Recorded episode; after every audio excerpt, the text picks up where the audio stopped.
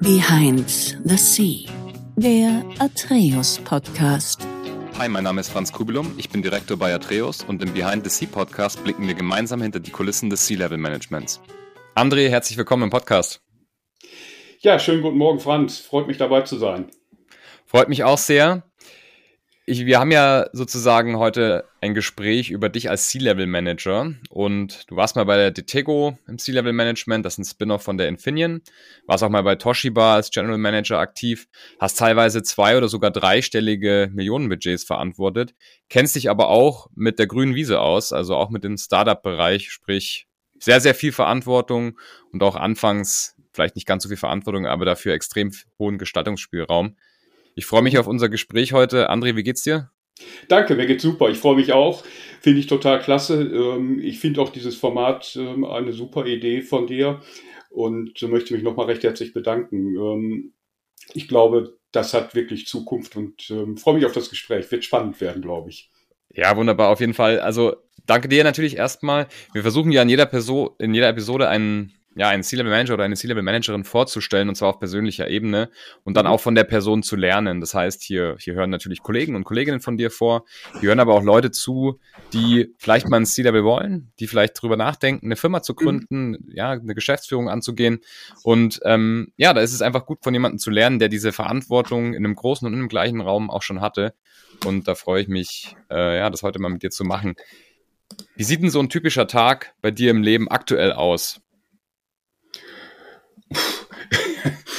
also typische Morgenroutine ist natürlich klar, Hunde mit dem Hund, äh, die große Runde mit dem Hund morgens. Das schafft cool. für mich immer Raum für die Fokussierung, ist immer eine schöne Zeit. Ähm, wir wohnen sehr ländlich. Das heißt, ähm, auf der einen Seite ein Stück weit Natur genießen, auf der anderen Seite aber auch Gedanken, äh, Gedanken einfach mal frei fließen zu lassen und den Tag mal zu durchdenken. Das gehört für mich nahezu täglich dazu. Also wann immer es geht, ähm, tue ich das so. Das mhm. ist für mich ein ganz, ganz wichtiger Punkt. Und okay. gut, meine Hundedame äh, fordert natürlich auch. Die, die, die weiß genau, was sie will. Ja, das musst du dann jeden Tag machen, da wirst du quasi gezwungen, richtig? Ja, bei jedem Wetter. Also heute Morgen auch im Regen und im Sturm draußen unterwegs gewesen. Nicht schlecht, ja. Wann startet der Tag ungefähr in der Früh? Oh, meistens so halb sieben. Halb sieben, okay. Und dann geht's erstmal nach draußen, bist wahrscheinlich so Viertel, halbe Stunde draußen, oder? Ja, meistens eine Dreiviertelstunde und dann ah, okay. kurzes Frühstück und dann ähm, es auch direkt los. Ja. Bist du aktuell viel im, im Homeoffice oder bist du tatsächlich noch äh, vor Ort? Nein, also das hat sich ja, ähm, gut, im Interim-Management ist ohnehin ein etwas größerer, ähm, traditionell einfach ein größerer Homeoffice-Anteil. Mhm. Aber ich würde aktuell sagen, fast 70 Prozent Homeoffice.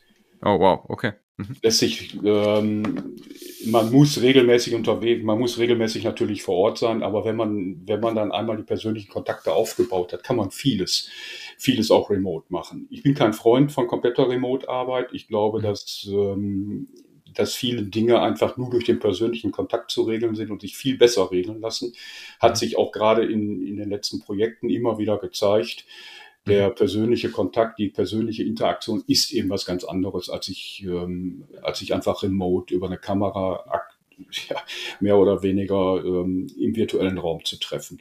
Da werden wir sicherlich, das wird sich vielleicht nochmal ändern, aber ähm, es ist nicht mehr wegzudenken, remote zu arbeiten, mhm. aber komplettes Remote-Arbeiten, glaube ich, das wird es nicht geben, auch wenn viele das im Moment propagieren. Mhm. Meinst du, weil das einfach technisch nicht so gut geht aktuell, weil man halt einfach nur in 2D miteinander kommunizieren kann, weil man natürlich nicht irgendwie mal kurz an die Wand gehen kann? Oder meinst du eher wegen diesem persönlichen Faktor, den man ja theoretisch auch herstellen könnte mit persönlichen Treffen und danach dann über Remote naja, arbeitet? Ich sag mal, der Mensch hat mehrere Sinne und äh, wir reduzieren ja. uns im Prinzip auf Sprache und, und Sehen, mhm. ähm, also Hören und Sehen und ähm, alles andere geht verloren. Und mhm. diese Informationen lassen sich einfach nicht, ähm, die lassen sich einfach nicht übertragen. Ja. Ist natürlich eine technische Limitierung, vielleicht haben wir es irgendwann, vielleicht kommt der Tastsinn oder mhm. ähnliches ähm, vielleicht mal dazu. Und ich glaube auch, ähm, die persönliche Interaktion ist eben auch was anderes, weil, ähm, weil natürlich auch die persönliche Wahrnehmung, also die, den anderen Mensch in seiner Präsenz zu spüren, einen deutlichen mhm. Unterschied macht. Ja, ja ich finde, man merkt das auch, wenn man ein Meeting hat, wo teilweise die Leute in einem Meetingraum sind und die anderen remote dazugeschaltet sind, dass es nicht eine das ist nicht ein Meeting das sind zwei Meetings oder beziehungsweise eineinhalb, wo man wirklich dann das Meeting vor Ort hat, wo die Leute ja mit den Leuten, die am Tisch sitzen, irgendwie ganz anders interagieren, als mit denen, die jetzt per Kamera zugeschaltet sind. Jetzt sind wir wieder, wieder beim Thema Technik. Wenn wir jetzt irgendwann Hologramme haben, die mit am Tisch sitzen, dann ist das vielleicht irgendwann besser, aber ich glaube, das ist immer noch ein Stückchen weit weg. Deswegen gibt es so eine Übergangsphase wahrscheinlich, oder? Wo man, man noch irgendwie die Präsenz noch so einrichten muss, dass es halt auch Spaß macht und die Leute regelmäßig zusammenkommen, oder? Ja, jetzt spielt so ein Stückchen auf Metaverse an, aber ja. das natürlich, steckt natürlich auch noch in den Kinderschuhen. Absolut. Also, ähm, das wird sicherlich noch etliche Jahre dauern, bis wir soweit sind. Und ähm, gut, in, in der, in der Science-Fiction-Literatur ist das natürlich alles schon Realität, finde ich auch spannend. ähm, Gibt es spannende, gibt's gerade spannende Filme, aber ähm, ich glaube, das wird noch dauern. Und ähm, ob sich das wirklich ersetzen lässt, keine Ahnung wird ja. die Zeit zeigen. Aktuell ähm, ist jedenfalls das persönliche Meeting vor Ort nicht ersetzbar, ganz sicher nicht. Ja, absolut. Hast du da irgendwelche so Best Practices, wie du vorgehst mit deinen Teams, dass du zum Beispiel sagst, hey, wir sind jetzt vielleicht 70 Prozent im Homeoffice, hast du gerade gesagt, aber lass uns doch alle zwei Wochen mal zwei Tage irgendwie vor Ort treffen und dann vielleicht auch zusammen Abendessen gehen oder irgendwas gemeinsam machen? Oder Nee, wir treffen uns wöchentlich. Wir treffen uns wöchentlich okay. vor Ort. Also wir haben uns okay. regelmäßig ähm, mindestens einmal die Woche vor Ort getroffen. Mhm. Nicht immer das ganze Team beisammen, passt natürlich nicht immer, aber nee, ähm, ein, zwei Tage die Woche doch regelmäßig vor Ort. Mhm. Ähm, und dann aber immer auch mit einem gewissen Anteil von Leuten, die remote arbeiten. Einige arbeiten stärker remote, aber ähm, On-Site-Meetings lassen sich nicht vermeiden. War ein bisschen schwierig teilweise während der Pandemie ist ja Gott sei Dank jetzt weitestgehend vorbei oder kommt vielleicht auch gerade wieder, wissen wir nicht. Aber mhm. wie auch immer, ähm, der persönliche Kontakt ist einfach nicht ersetzbar. Also ich halte da nach wie vor dran fest, vielleicht bin ich da zu klassisch, keine Ahnung. Ich halte es nach wie vor für, für, für extremst wichtig, ja. ähm, sich persönlich zu treffen.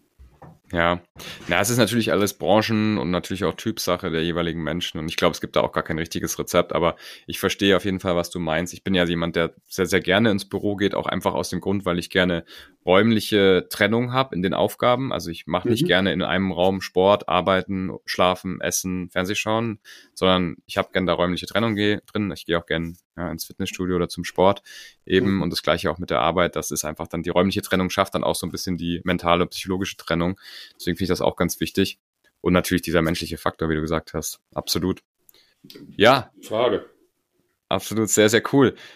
Du, dann schauen wir doch mal an, wie du überhaupt dahin gekommen bist, wo du jetzt gerade bist und wie du das alles gelernt hast, beziehungsweise wie du die Sachen angeeignet hast.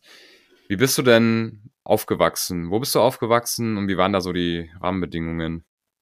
Oh, jetzt gehen wir auch ganz weit zurück, Franz. Auf jeden Fall, ja. Ähm, ähm, ja, wie bin ich aufgewachsen? Ähm, geboren in Essen, mhm. soll ich sagen, klassisch Ruhrpott, 60er mhm. Jahre.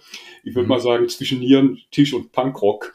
Mhm. Ähm, also, ähm, was ich damit sagen will, ist ähm, der große Wandel von der Montanindustrie ähm, mit qualmenden Schornsteinen, stinkenden Zweitaktmotoren und äh, stinkenden Autos, kann ich mich auch gut dran erinnern als kleiner Junge. Mhm. Ähm, und hin zur Dienstleistungsgesellschaft, irgendwo in der Nähe, wo wir gewohnt haben, gab es eine Glashütte. Mhm. Fand ich immer sehr faszinierend, wenn da abends die, Gla äh, die Bierflaschen ähm, so rot-orange leuchtend ähm, hinter den Scheiben getanzt haben. Okay. Und das war irgendwie aber auch diese Zeit, ähm, ja, man spricht ja auch vom, vom Abendglühen im Ruhrgebiet, wenn also Stahl, äh, wenn also Stahlabstich war oder Anstich. Mhm. Ähm, wenn der Himmel dann rotglühend ist, kann man heute noch teilweise in Duisburg sehen. Und mhm. ähm, beziehungsweise Duisburg ist ja nach wie vor einer der größten oder der größte Stahlstandort in Europa. Mhm.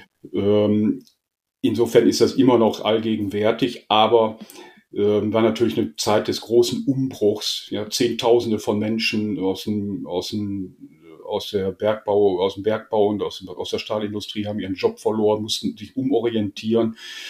Hm. ich glaube, das ist ein Stückchen weit auch heute ähm, wieder so wie heute ähm, zum Thema Digitalisierung. Also wir haben hier, ähm, das war eine Zeit der großen Umbrüche und der massiven Gegensätze. Ja. Ich persönlich habe in dieser Zeit viel Sport getrieben. Mhm. Radfahren, okay. Segeln am Algeneysee, nach wie vor cool. meine große Leidenschaft.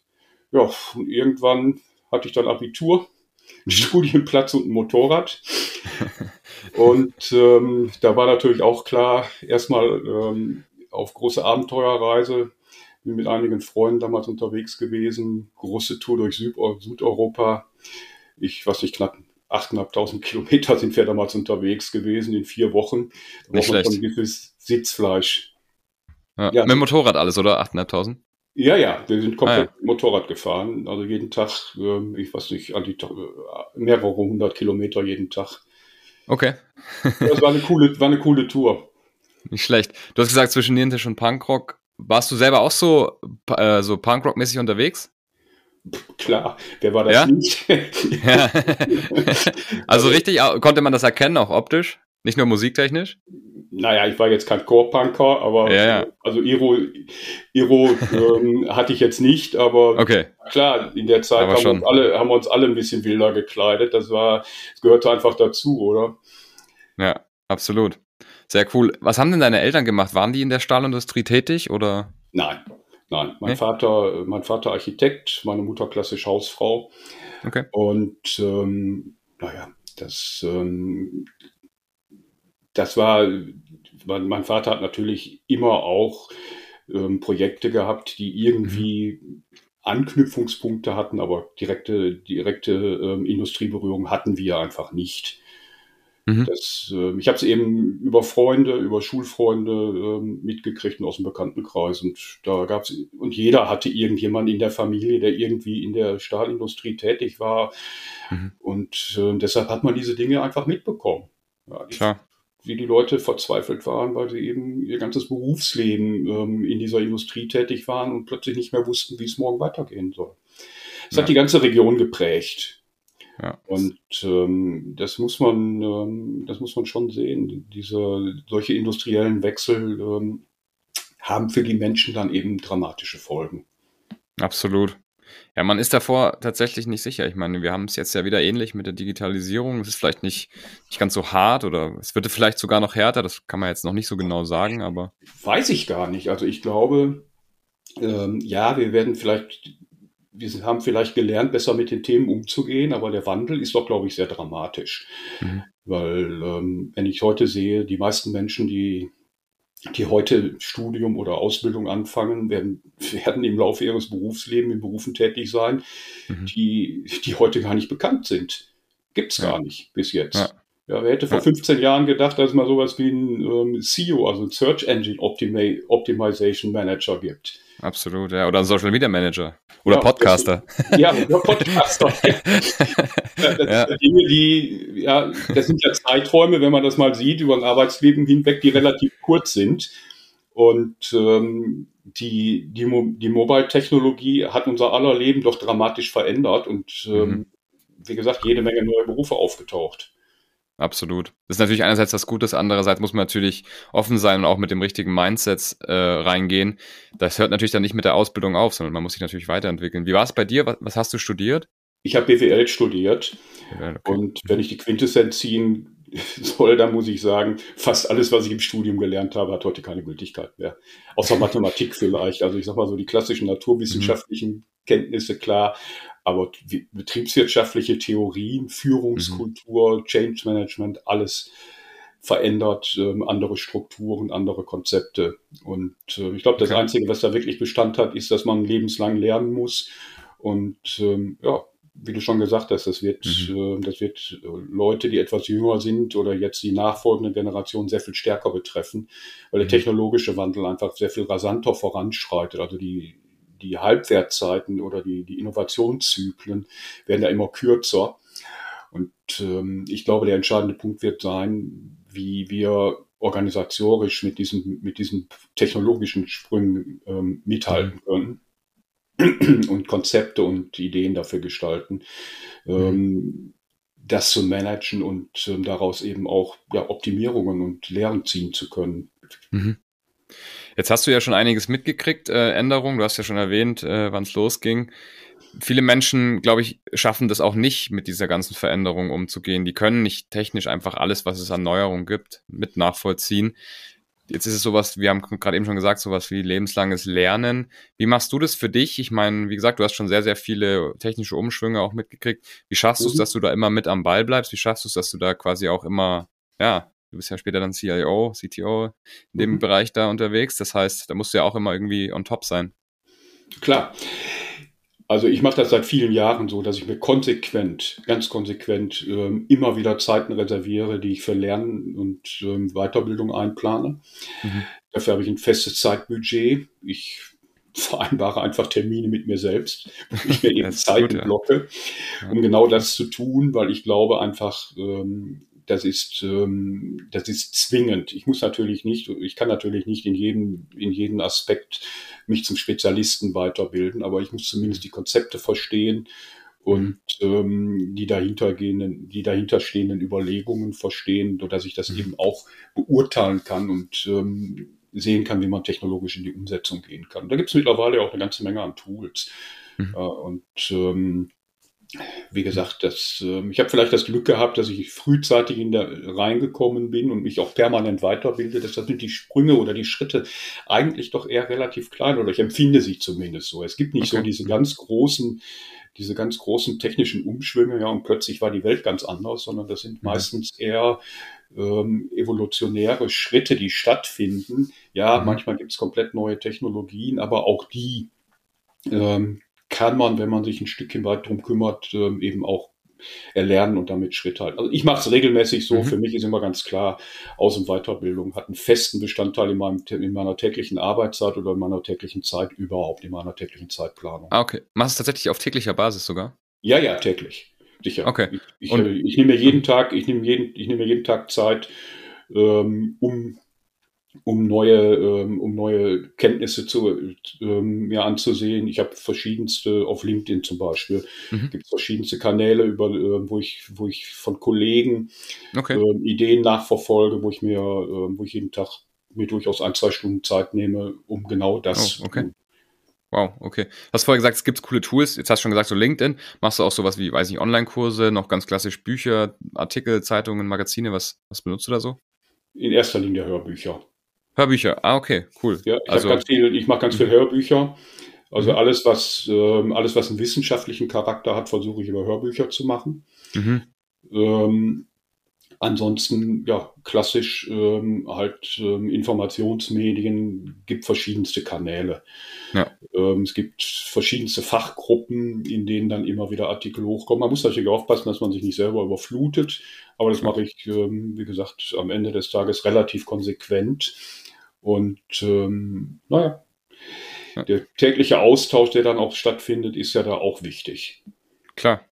Ja, sehr cool. Also sehr gut zu wissen. Sehr guter Tipp auch mit dem täglichen Weiterbilden. Ich versuche das auch. Ich glaube, das ist auch wirklich was, was wertvoll ist, wenn man das mal konstant über mehrere, sag ich mal, Jahre auch macht. Ich meine, man hat ja letztendlich alle drei Jahre fast dann schon wieder ein Studium gemacht. Letztendlich, wenn man das wirklich äh, konstant durchzieht und auch in die richtigen Quellen und sich da vielleicht auch in die eine oder andere Richtung bisschen bisschen weiterbildet. Wie machst du es, dass du, du hast vorher gesagt, der Wandel ist ja gar nicht so, so abrupt, wie es einem dann vorkommt, wenn man sich stetig damit beschäftigt. Mhm. Jetzt kommen dann immer so neue Technologien hoch. Wir haben gerade kurz über das Metaverse gesprochen, dann gibt es sowas wie NFTs, dann gibt es sowas wie Blockchain. Woher, wie weißt du, was davon dann wirklich eine gute Technologie ist oder bleibst du dann einfach ruhig und schaust es dir erstmal an? Oder woher weißt du, dass was ähm, vielleicht auch einfach dann, ja, vielleicht nichts ist oder wieder geht. Also ich glaube, ähm, wenn ich einen Tipp geben darf, ähm, ja. was ich persönlich, ähm, was ich persönlich super finde, ist, ähm, es gibt den sogenannten Gartner Hype Cycle. Okay. Mhm. Ähm, Gartner ist ein Research-Unternehmen, ähm, die sich sehr stark auf Technologien fokussieren und Gartner analysiert regelmäßig alle technologischen Entwicklungen, die es gibt. Und es gibt den sogenannten Hype Cycle, also die Idee dahinter ist eben, dass eine Technologie erstmal, naja, erstmal sozusagen zur, zur technischen Reife gebracht werden muss, damit sie überhaupt einsetzbar ist. Dann kommt irgendwann, kommen so die Erwartungshaltungen. Ja, man versucht alles Mögliche mit dieser Technologie zu machen und stellt dann fest, ups, das geht gar nicht. Ähm, nehmen wir das Beispiel ähm, Elektroauto. Ups, mhm. die Reichweite reicht im Moment noch nicht wirklich aus, um, um den klassischen, um den klassischen ähm, Verbrennermotor abzulösen. Wird dran gearbeitet, keine Frage. Und ja. irgendwann kommt dann eben die, ähm, kommt dann eben die Massenanwendung. Und das ist etwas, was, was dort im Research für, für hunderte von Technologien ähm, immer wieder abgedatet wird. Und so kann man relativ gut heute zumindest, früher war es anders, ähm, aber heute hat man dort einen guten, also ich finde, ist ein guter Anhaltspunkt, um zu sehen, welche Technologien gerade so weit sind, dass sie vielleicht auch in der, in der täglichen Berufspraxis Einzug halten können. Und manche Dinge entpuppen sich dann auch relativ schnell als Eintagsfliegen. Mhm. Ja, es geht ja nicht darum, ähm, wir wollen ja nicht im Geschäftsleben will ich ja nicht nur als Technologieführer unterwegs sein, sondern ich muss die Technologien ja auch so weit zum Einsatz bringen und auch greifbar machen, dass ich Effizienzsteigerungen erzielen kann. Und das ist, glaube ich, ein ganz, mhm. ganz wesentlicher Punkt, ähm, da zu sehen, was man machen kann. Dann nehmen wir das mhm. Thema RFID. Du hattest das vorhin angesprochen mit Detego. Mhm. Ja, die RFID-Technologie hat sich ähm, von damals, ich weiß nicht, ein paar Millionen, ein paar Millionen Tags, also diese RFID-Chips, ähm, ein paar Millionen Tags, die, die pro Jahr ähm, implementiert wurden, also auf Dinge aufge, aufgebracht wurden, sodass sie identifizierbar sind und im Internet kommunizieren können hat sich entwickelt. Heute sind wir bei mehreren hundert Milliarden von Text, die, ähm, die pro Jahr in Verkehr gebracht werden, insbesondere in der, in der, in der Fashion-Industrie, also in der Bekleidungsindustrie. Gibt fast ja. jedes Teil, fast jedes Teil hat heute so ein RFID-Chip drin und nicht etwa um, um Menschen zu identifizieren oder nachzuverfolgen, sondern einfach um die Produktion zu optimieren. Genau, einfach, ich wollte um gerade sagen, wie die Teile ja. sind. Und ähm, das ist ein enormer, das ist ein enormer äh, Effizienzvorteil. Und ich glaube, das ist das, worauf, worauf es auch ankommt, ja, Effizienzvorteile in Organisationen zu schaffen durch den Einsatz von Technologie. Ich glaube, das ist das, was, was die IT auszeichnet. Mhm. Okay. Jetzt haben wir, wir haben vorher kurz Stopp gemacht bei deinem Studium. Wir, wir haben mhm. gelernt, du hast BWL studiert. Jetzt bist ja IT-Experte, du bist ja auch CIO. Wie bist du denn eigentlich zur IT dann gekommen? Ich meine, es ist nicht unüblich, dass man aus dem Business dann natürlich in die IT kommt, aber man braucht ja eine gewisse Veranlagung und es ist ja doch irgendwie auch ein Weg dorthin erstmal, weil einfach nur so sich vom, von der, ja, von der betriebswirtschaftlichen Rolle sich in die IT zu begeben, ist vielleicht dann doch noch unüblich. Klar, also wie soll ich sagen, ich hatte im Studium erste Berührung mit einem Großrechner. Großrechner mhm. hieß damals 64 Kilobyte Hauptspeicher. Hat heute jede Kaffeemaschine mehr, 8-Bit-Prozessor und ähm, das, waren, das waren eher bescheidene Rahmenparameter. Ich habe sogar noch Lochkarten gestanzt, ähm, um meine mhm. ersten mhm. kleinen Programmchen zu schreiben. Das waren ja dann so 20, 30 Zeiler. Lacht heute auch jeder drüber. Mhm. Ja, und irgendwann ähm, hatte ich dann die fatale Idee, nachdem ich bei meiner Diplomarbeit ähm, zum vierten Mal die gleiche Seite geschrieben habe, weil ich mich auf der Schreibmaschine vertipselt habe, dass man das doch lieber mit, ähm, dass man das doch technologisch besser machen könnte, indem man einen PC nimmt und eine Textverarbeitung einsetzt. Ja. Und ja, als ich damit angefangen habe, bin ich dann eingetaucht in die PC-Welt. Mhm. Okay. Ähm, das, das war Lernen und technologische Faszination ohne Ende. Ich habe mhm. relativ zügig dann Studentenjob angenommen, habe mhm. die Technik dann detaillierter kennengelernt, habe dann mhm. Netzwerke, äh, die, mit die ersten Netzwerke installiert, Netzwerktechnik, okay. die Verbindung von Rechnern, wow nicht mehr mit Diskette rumlaufen, sondern ähm, eine Datei von A nach B schicken. Ja. Internet steckte ja absolut in den Kinderschuhen, gab es im Grunde genommen gar nicht. Ähm, mhm. Dann kam Projektgeschäft, ja, da war das Studium relativ zügig passé. Da habe ich mich dann, bin ich dann habe ich abgebrochen, letztlich am Ende des Tages, das, mhm. das Universitätsstudium abgebrochen, habe ich zwar später nachgeholt, aber mhm. ich habe mich komplett auf den Beruf gestürzt, weil ich war mhm. so fasziniert, so begeistert von der Technik und den Möglichkeiten und einige, die damals, äh, einige Wegbegleiter von damals haben genau das Gleiche gemacht, mhm. ähm, sind auch aus dem Studium heraus direkt in den Beruf eingestiegen. Die Möglichkeiten mhm. waren da, ja.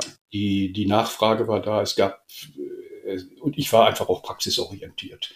Ist ja heute auch wieder durchaus ein Thema. Es gibt ja viele, die durchaus äh, vom Studium ins Startup reingehen und weil sie eben auch genauso begeistert sind von dieser Technologie. Also ich glaube, da hat sich nicht so ganz viel geändert. Ähm, man mhm. muss einfach den, den Mut haben und diesen Schritt dann auch zu gehen. Und ich bin ohnehin der Meinung, dass die klassischen Karrieren, ähm, so klassische Laufbahnen eher ein aussterbendes Modell sind. Mhm. Okay. Interessant. Welches Jahr war das ungefähr, wo das, wo du da ausgestiegen bist und äh, 84, 85. Ah, okay, interessant. Da kam so, das war so die erste Welle, das war so die erste Welle, wo sie die PCs aufkamen. Mhm. Ähm, IBM PC, AT, mhm. weiß ich noch genau, 4,3 Megahertz, ähm, 64 Kilobyte Hauptspeicher und ähm, zwei Floppy-Disk-Laufwerke ähm, mit im Riesenformat, also Langspielplattenformat, mhm. ähm, die dann jeweils ein paar hundert Kilobyte an Daten speichern konnten. Das ja. okay. Und Preise, Preise, ähm, irgendwas um die 5000 Euro, 5000 D-Mark zur damaligen Zeit ähm, für ein mhm. solches Gerät. Okay. Aber es hat die, es hat die komplette Arbeitswelt revolutioniert, muss man sagen. Absolut, ja. Aber ich meine, du musstest es ja schon dann verstehen. Ich meine, du hast gerade gesagt, es hat so, also die, die klassischen Wege gibt es nicht mehr, das ist schon klar. Und das ist, geht heutzutage ja auch. Ich meine, viele große Tech-Firmen, die schauen auch drauf, dass die Leute halt natürlich in, in erster Linie in Programmierjobs mhm. natürlich können und nicht unbedingt jetzt dann vielleicht auch die Ausbildung dazu haben, aber es wird ja schon getestet, ob man das kann. Du musstest es ja irgendwoher dann schon auch dir beigebracht haben. Sprich, du, du konntest dann schon mit dem Computer umgehen, du konntest, wie gesagt, Netzwerk, Architektur, solche Sachen waren dir dann schon ein Begriff, bevor du, sag ich mal, von der Uni gesagt hast, so, ich, ich gehe jetzt und versuche mal in der Computerwelt zu arbeiten. Klar, da bin ich einfach reingewachsen. Okay. Ähm, ich glaube, das ist heute auch nicht anders. Ja, okay. man, ähm, man, wird nicht einfach Programmierer, weil man an der Uni einen Programmierkurs ähm, mhm. Belegt hat, sondern ich glaube, da, da gehört mehr zu. Ähm, das ist eine, da, da, muss man eine eigene Passion für entwickeln, ähm, um, um sich in diese Themen reinzudenken, in Problemlösungen ähm, zu erarbeiten und sich da auch selber, selber entsprechend zu engagieren und, und mhm. reinzubringen. Weil viele Dinge sind eben immer wieder Neuland, gerade in mhm. der IT-Industrie. Ja, technologischer Wandel ist das eine Thema, organisatorischer Wandel das andere Thema. Es gibt an vielen Stellen einfach keine Patentrezepte. Ja, wir können mit, wir können über Frameworks und über Strukturen ähm, Basisinformationen erarbeiten und gewisse Richtungen erkennen. Aber am Ende des Tages ähm, wenn es darum geht, ähm, die Konzepte tatsächlich so zu machen, dass sie erfolgreich sind, dann ist Kreativität gefordert. Mhm, dann geht es eben nicht, dann geht es eben auch oftmals weg vom Standard. Okay. Mhm. Achtest du mittlerweile auch schon, wenn du jetzt Leute einstellst, nicht mehr so sehr auf diese klassischen Ausbildungen etc., weil ich, ich habe schon noch das Gefühl, also ich bin jetzt, wie gesagt, ich bin jetzt 30, mhm. ähm, dass das bei mir schon noch so ein Thema ist. Klar, ne? man muss ja irgendwie dann auch zeigen, hier, du der hat jetzt irgendwie studiert, Bachelor gemacht, Master gemacht, der kann sich Sachen selber beibringen, der hat Eigeninitiative gezeigt und gelernt etc. Oder also wie prüfst du sowas, wenn jemand das jetzt nicht hat, dass das irgendwie vorhanden ist? Reichen dir da die Gespräche oder guckst du auf andere Sachen? Also ich sag mal so, die Ausbildung ist natürlich eine Basisvoraussetzung. Ja, und wie du mhm. gerade schon selber gesagt hast, du hast ja, du hast eben bewiesen, mhm. dass du dir Dinge selber beibringen kannst, dass du ähm, und Dinge selber beibringen braucht man auch eine Motivation für. Mhm. Und ähm, ich glaube, das ist das Wichtigste. Motivation und Authentizität, da achte ich am, am, am ehesten drauf. Okay. Ähm, und ich bin auch kein Freund davon, diese klassischen, diese klassischen Bewerbungsgespräche, ja, diese Frage, ähm, erzählen Sie mir, ähm, erzählen Sie mir von Ihrem größten Erfolg oder Misserfolg. Da sind, ja, dann kommen die Standardantworten.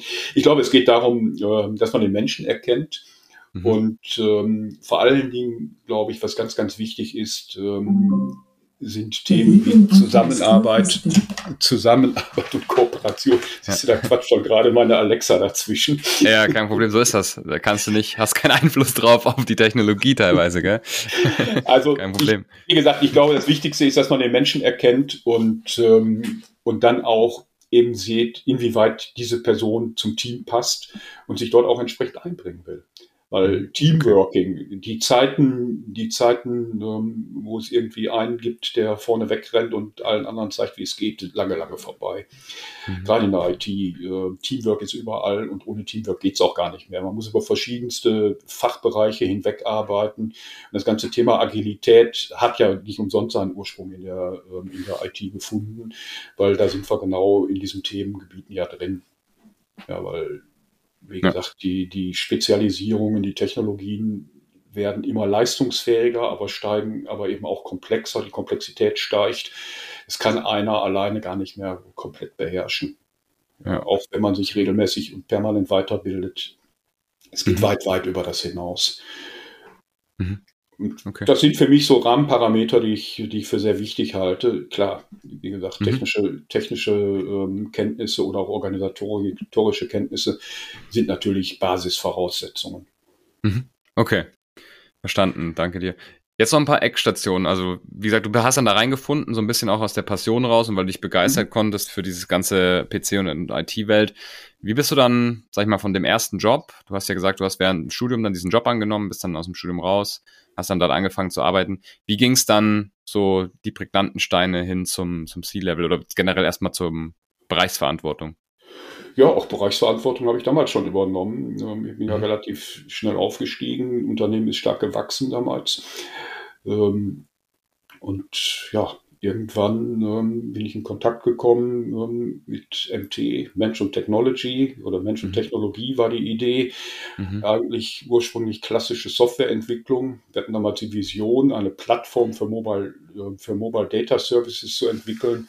Ja, es kam die Idee auf, ähm, der denkenden Dinge, also Internet of Things, waren die ersten Konzepte da.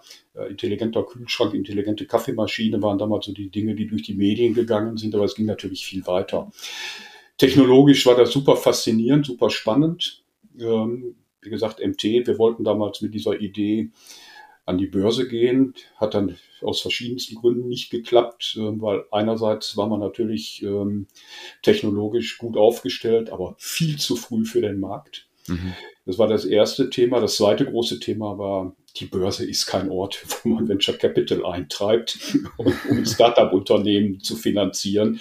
Das waren ja, beides stimmt. Konzepte, die im Grunde genommen, ähm, die im Grunde genommen nicht wirklich zielführend waren. Wir haben viel Geld verbrannt und äh, ja, Venture Capital steckte in Deutschland noch in den Kinderschuhen, also war absehbar aus heutiger Sicht, muss ich sagen, okay. ähm, dass irgendwann die Vollbremsung kam und dann der Turnaround und zurück ins klassische Integrationsgeschäft, Softwareentwicklung. Das war super erfolgreich. MTAG ist heute ein echt reputables Unternehmen. Mhm. Ähm, regional super aufgestellt hier im Düsseldorfer, im Großraum Düsseldorf, ähm, sehr, sehr leistungsfähig. Aber das war auch irgendwie nicht mehr meine Welt dann, mein, mein Unternehmen, weil ich wollte irgendwie, mich hat es damals auch weggetrieben, ähm, wieder hin in neue Technologien und dann kam Toshiba. Ja, okay. Neue Konzepte, Technologien für den Handel, Produktion, Software Development, ähm, Auto-ID, RFID-Technologie. Das waren Themen, die mich unglaublich gereizt haben, wo ich dann eingestiegen bin. Und mhm. ähm, naja, für Toshiba war ja auch relativ erfolgreich gewesen. Mhm. Und ähm, das Thema IoT hat mich dann später wieder eingeholt. Die Tego hast du vorhin schon mal erwähnt. Absolut. Den Spin-off ähm, RFID-Technologie. Wir haben dann angefangen, ähm, ja, Internet of Things Solutions, also im Grunde genommen Supply Chain Solutions für den, ähm, für den Handel und vor allen Dingen für die Fashion-Industrie zu gestalten. Ja, wenn heute in vielen sogenannten Hangtags, also das sind diese, das sind diese mhm. Anhänger, die da an, an, ähm, an Kleidungsstücken findest, wenn man da mal ja. genau hinfühlt, kann man diesen RFID-Chip oft fühlen. ja, das haben ja. wir, diese Konzepte und die Software-Ideen dahinter habe ich, haben wir damals entwickelt. Junges Team, sehr innovativ, zig Patente sind daraus entstanden. Und mhm. äh, das haben wir weltweit in den Markt reingebracht und wird jetzt mittlerweile, ja, ich glaube, es gibt fast keinen, der, der diese Systeme nicht nutzt, weil ähm, mhm. Supply Chain Optimierung ist gerade jetzt auch, hat sich ja in Covid auch gezeigt, ganz großes Thema. Mhm. Okay. Jetzt, du bist also quasi von MT nach, nach Toshiba gegangen. Da kam wahrscheinlich dann irgendwie so mal die Möglichkeit, hast du dich da beworben oder war das ein Angebot oder, oder wie bist du da, wie, wie kam die Entscheidung? Bei Toshiba. Toshiba kam. Okay. Toshiba war eine, Stelle, war eine ganz normale Stellenausschreibung, habe ich gesehen. Mhm. Ähm, und dachte ich, naja, Handel puh, hat mir jetzt irgendwie nicht so ganz richtig was gesagt, aber ich, aber dann habe ich so, dann habe ich mal einfach Kontakt mit dem damaligen Headhunter aufgenommen. Mhm. Der hat mir das Thema dann mal etwas detaillierter erklärt und dann war ich auch mal Feuer und Flamme. Okay. Das war, ähm, ja, ich kannte das so ein bisschen, weil mein Vater teilweise Einrichtungskonzepte im Handel gemacht hat.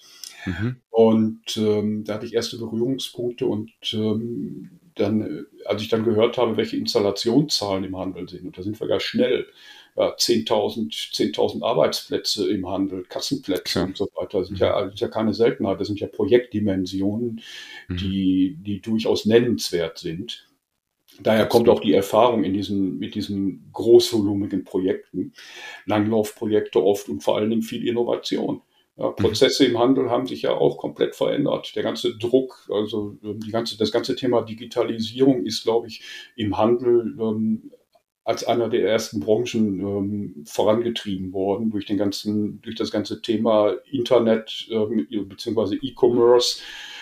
Ähm, das war der Vorreiter in dem ganzen Bereich. Und da zeigt sich eben auch, wie wichtig diese, ähm, diese Adaption von diesen Technologien ist, weil gerade im Handel zeigt sich, gerade, dass diejenigen, die frühzeitig ähm, die frühzeitig auf neue Technologien gesetzt haben also, und neue Prozesse, jetzt gerade die ähm, ja, deutliche Marktanteile gewinnen. Wenn man spricht Absolut. von sogenannten Digital Leadern, also von mhm. digital führenden Unternehmen und den Nachzüglern Digital Legends. Mhm. Und die Nachzügler verlieren, während die, während die Innovatoren massiv gewinnen. Mhm. Okay. Siehst du dich eigentlich eher als CEO oder als CIO? Die Rolle ist ja doch durchaus unterschiedlich. Ich glaube, auch da gibt es diese klassischen Unterscheidungen nicht mehr. Ich sehe mich als, als Transformation Manager. Okay. Also als Veränderer. Ähm, mhm. Ich glaube, das ist das, das ist der primäre, das ist der primäre Punkt. Ähm, ja, und auf dem, im C-Level-Bereich arbeitet man normalerweise im Team zusammen. Jeder hat natürlich sein spezielles, sein spezielles Fachgebiet und ja. seine Abteilungen darunter, aber ähm, am Ende des Tages sind die Konzepte, die man fährt, detailliert miteinander abgestimmt oder sollten, ich kenne es nicht anders, äh, sollten detailliert abgestimmt sein. Mhm. Und ähm, das verwischt sich ein Stück weit. Ja, weil, ähm, ein CEO muss natürlich Digitalkompetenz haben, keine mhm. Frage. Mhm. Aber ein CIO ohne kommerzielle Kompetenz funktioniert mhm. auch nicht mehr. Und, ähm, und der Finanzer sollte auch ein Stück weit äh, was von IT verstehen. Also wir haben, wir haben Überlappungen und die Überlappungen werden zunehmend größer. Verstehe. Und ich glaube, auch Führung ist, ähm, ist in der Hinsicht auch weniger eine Frage ähm, oder geht auch weg von den klassischen Konzepten mehr hin als Serviceleistung ja, Infrastrukturen und, ähm, und Know-how zu, bereitzustellen ähm, fürs gesamte Unternehmen, ähm, um bereichsübergreifend arbeiten zu können. Das ganze Thema Agilität okay. ist da, gewinnt da zunehmend an Bedeutung.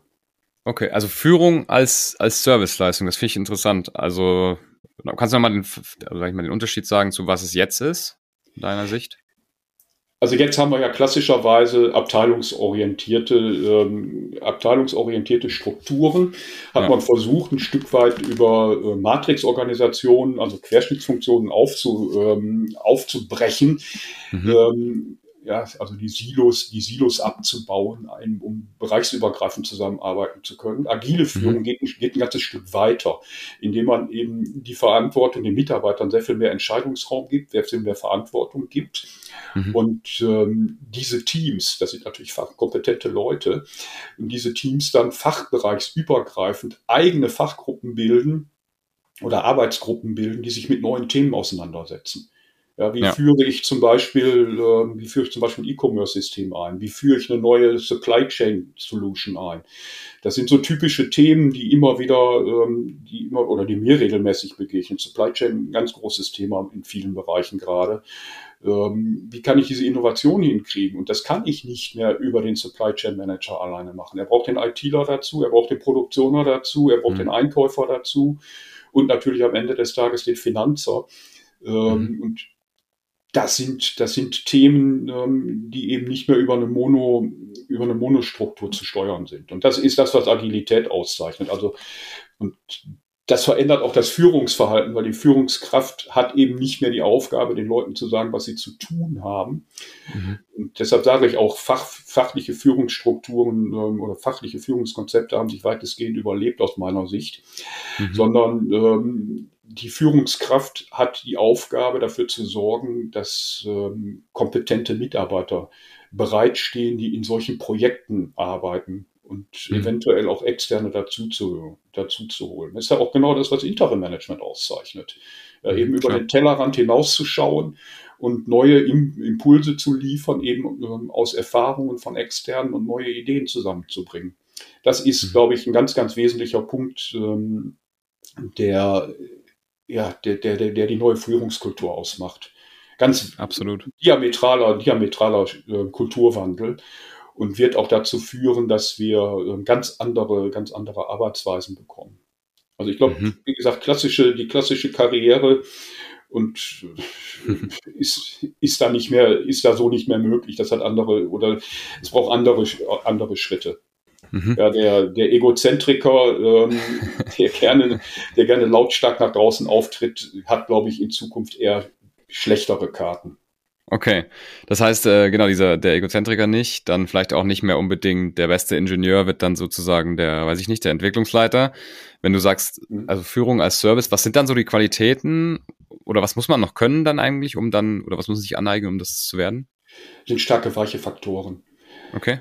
Ja, Change vorantreiben, ähm, mhm. Kulturen, Mitarbeiter zusammenführen, Teambuilding. Alles, okay. was mit Teambuilding zu tun hat, ähm, ist im Grunde genommen das, was, ähm, was dann Führung auszeichnet.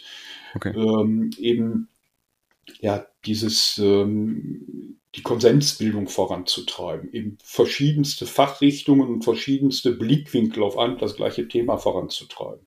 Also ich fand ja. zum Beispiel super spannend, ähm, ich habe ja eine ganze Zeit lang mit Japanern zusammengearbeitet. Die haben, mhm. die haben an, vielen, an vielen Stellen eine komplett andere Herangehensweise, wie mhm. sie Probleme und Strukturen angreifen, als wir das ähm, hier in Europa tun mhm. oder überhaupt in der westlichen Welt. Und es war immer super spannend, ähm, wenn die, wenn wir am Ende des Tages in der Diskussion über zwei diametral unterschiedliche Herangehensweisen zum gleichen Ergebnis gekommen sind, war fast immer sicher, dass die Idee wirklich gut ist. Und ich glaube, das ist das, was es auszeichnet.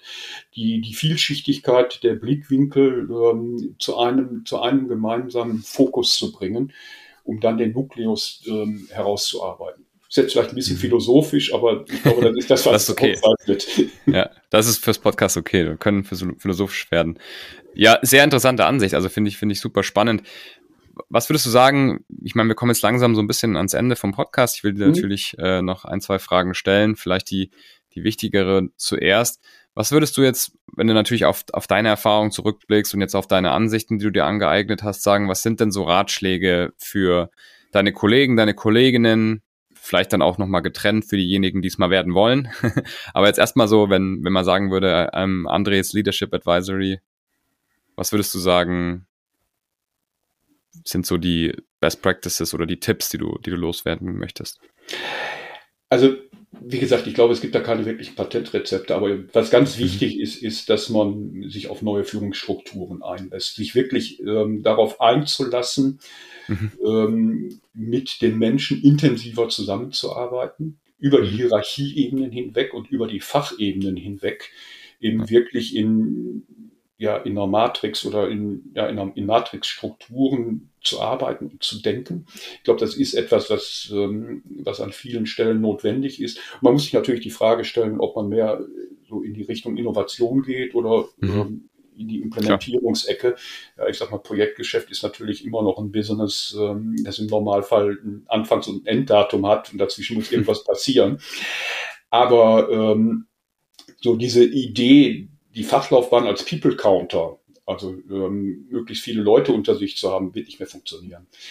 Und ähm, diese, diese kohärente Funktion als Führungskraft ist ein ganz, ganz wesentlicher Faktor. Das kann man, das kann man ein Stück weit lernen. Ähm, muss man sich natürlich mit modernen Managementkonzepten auch auseinandersetzen. Mhm. Ähm, wenn ich vielleicht zwei Buchtipps geben darf. Natürlich, ähm, ja. Was ich zum Beispiel super spannend finde, ähm, Stephen Denning, ja, The Age of Agile.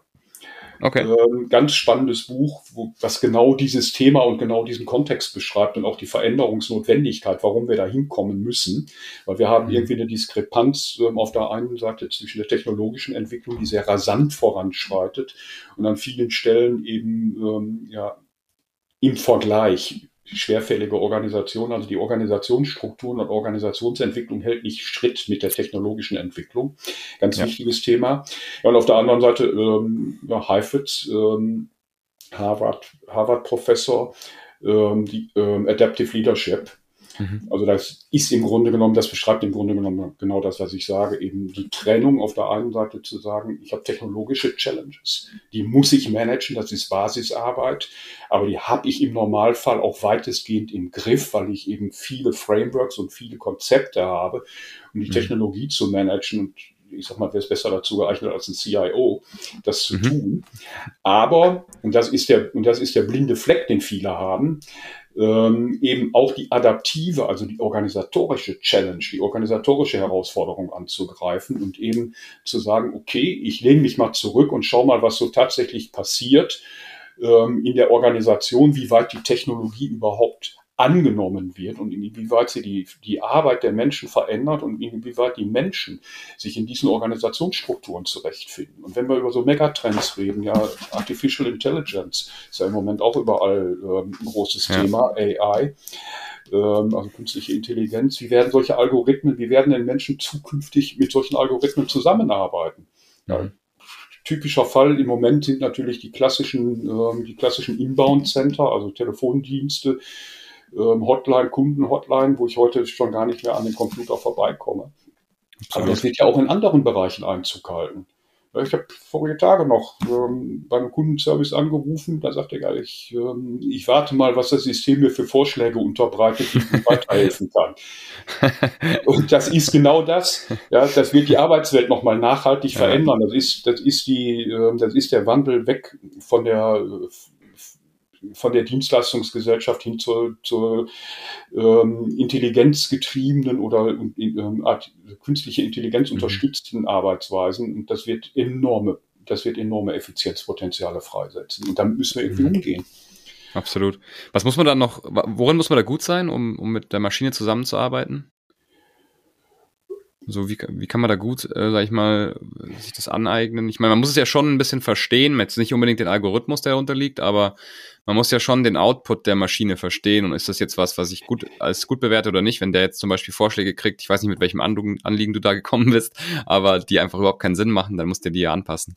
Ja, aber deshalb ist der Mensch ja noch notwendig, deshalb kann der, ähm, mhm. ja, deshalb gibt es ja diese Interaktion, mhm. weil eben am Ende des Tages ähm, die finalen Entscheidungen werden ja immer noch von Menschen getroffen.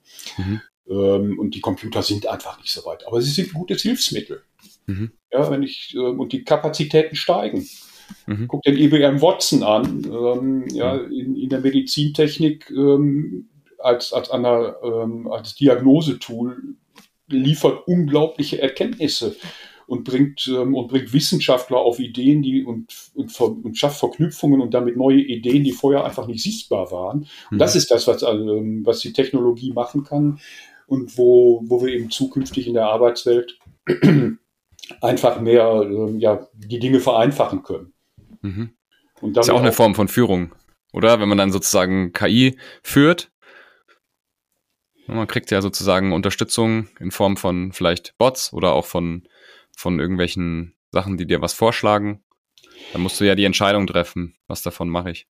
Ja, ja, ist es. Ähm, ich würde aber eher sagen, ist Interaktion. Okay. Äh, diese Inter, dieses Interagieren mit der Technik und das müssen wir lernen. Das sind Themen, das steckt, das steckt in den Kinderschuhen, aber das wird in den nächsten 10, 15 Jahren wird das rasant zunehmen. Und ich glaube, ja. es wird fast keinen Arbeitsplatz geben, der nicht irgendwie Bot unterstützt ist. Mhm. Und wir werden uns, ähm, wir werden damit, wir werden lernen müssen, damit umzugehen. Und das ist, glaube ich, eine wesentliche Challenge. Und das ist auch das, was, ein, was die IT dann auch leisten muss mhm. ähm, eben auch mit, mitzudenken an Konzepten, ähm, wie wir diesen Umgang ähm, gestalten können. Ja? Mhm. Guck dir Supply Chain an. Ähm, Robotik unterstützte Supply Chain Prozesse. Ähm, es gibt ja mittlerweile, es gibt ja mittlerweile komplett automatisierte Verteilläger, wo früher Tausende von Menschen gearbeitet haben, hm. sind heute Programmierer und, ähm, und, und äh, IT-Spezialisten unterwegs und die Anzahl der, der sortierenden Menschen, also der, der, der manuellen Arbeit, ist dramatisch, geht dramatisch zurück.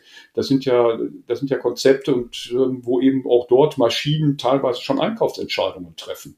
Mhm. Klar. Ja. ja. und eben und eben sehr präzise das tun, weil sie eben feststellen, dass bestimmte Artikel einen höheren Bedarf haben und, ist, ähm, und, umge und umgeschlagen werden. Also ja, wie gesagt, das ist, ähm, ich glaube, man muss sich einfach einlassen auf die Technologie. Man muss sich mit den neuen Techniken auseinandersetzen, lernen, lesen und mhm. idealerweise versuchen, Erfahrungen zu sammeln. Absolut, ja. Durch Praktikum, durch, ähm, durch Tätigkeiten und wenn ich mir heute so die, auch die Lebensläufe anschaue, die meisten Menschen oder gerade Jüngere haben oftmals mehr berufliche Stationen hinter, hinter sich nach, nach fünf Berufsjahren als ich in 30 Jahren. Ja. Das, ist, das ist auch etwas, was ich sehe, finde ich gut. Ich finde ja. das klasse, ähm, weil das, das zeigt eben auch äh, das Interesse an diesen Themen und dass man ähm, dass man eben auch ähm, offen auf, auf die Technologien zugeht. Und das ist, glaube ich, ein ganz, ganz wesentlicher Aspekt. Okay. Und mhm. ähm, das ist auch, das ist auch aus meiner Sicht das, das wesentliche Erfolgsrezept. Mhm. Okay. Ja, sehr, sehr, sehr interessant. Also ich, ich finde die Kombination, die du sagst, die tägliches Lernen, Weiterbilden, lebenslanges Lernen und offen sein für Technologie, dann aber natürlich auch bewerten, ob das jetzt was ist oder nicht und erstmal die Füße vielleicht stillhalten und erstmal beobachten, haben wir drüber gesprochen. Sehr, sehr spannend. André, vielen Dank für deine Einsichten. Wir kommen langsam zum Ende. Ja, letzte Frage, wie kann man dich erreichen? Oh, über LinkedIn natürlich. Und mhm. ähm, ich glaube, bei Atreus sind meine Daten auch hinterlegt. Absolut. Ähm, und ähm, da gibt es immer die Möglichkeit, mich zu, mich, zu, äh, mich zu bekommen. Also LinkedIn jederzeit gerne, bin ich vertreten. Xing natürlich auch. Und ähm, da liegen auch meine Kontaktdaten. Also E-Mail-Adresse und ähm, Telefonnummer sind da immer verfügbar. Perfekt. Würde mich genau, freuen, wenn es ja. gibt. Absolut, ja. Wer, wer mal mit dir zusammen philosophieren will, der kann sich gerne natürlich austauschen. Wer mal zusammen ein Projekt machen will, kann uns natürlich auch zusammen anfragen. Da äh, lässt sich sicherlich was Cooles aufstellen. Der Podcast wird ja von Atreus unterstützt und präsentiert. In dem Sinne danke, auch mal die Website auschecken, atreus.de. André, vielen lieben Dank, dass du dir Zeit genommen hast und vielen Dank, dass du all deine Einsichten und alles, was du so ja, in der, in, im Laufe deiner Karriere auch schon gelernt hast, mit uns geteilt hast. Das hat mich sehr gefreut. Vielen Dank und ich wünsche dir noch einen schönen Tag heute. Dankeschön, Franz. Vielen Dank für die Einladung. Hat mir viel Spaß gemacht. Ich hoffe, es war nicht zu philosophisch, aber ähm, das gehört auch ein Stück weit dazu. Ja, und würde mich freuen, wenn es ein Feedback gibt. Danke nochmal. Tschüss. Ciao. Vielen Dank an alle, die zugehört haben. Wem der Podcast gefallen hat, bitte unbedingt eine Bewertung dalassen, beziehungsweise sogar einen Kommentar, je nachdem, auf welcher Plattform ihr das gerade hört. Wenn ihr solche Episoden wie mit André regelmäßig in eurem Feed haben wollt, dann abonniert auf jeden Fall auch den Kanal. Und ich freue mich, wenn ihr mir Feedback schreibt, gerne auch mit einer persönlichen Nachricht. Wir sehen uns dann in der nächsten Episode. Bis dahin, ciao.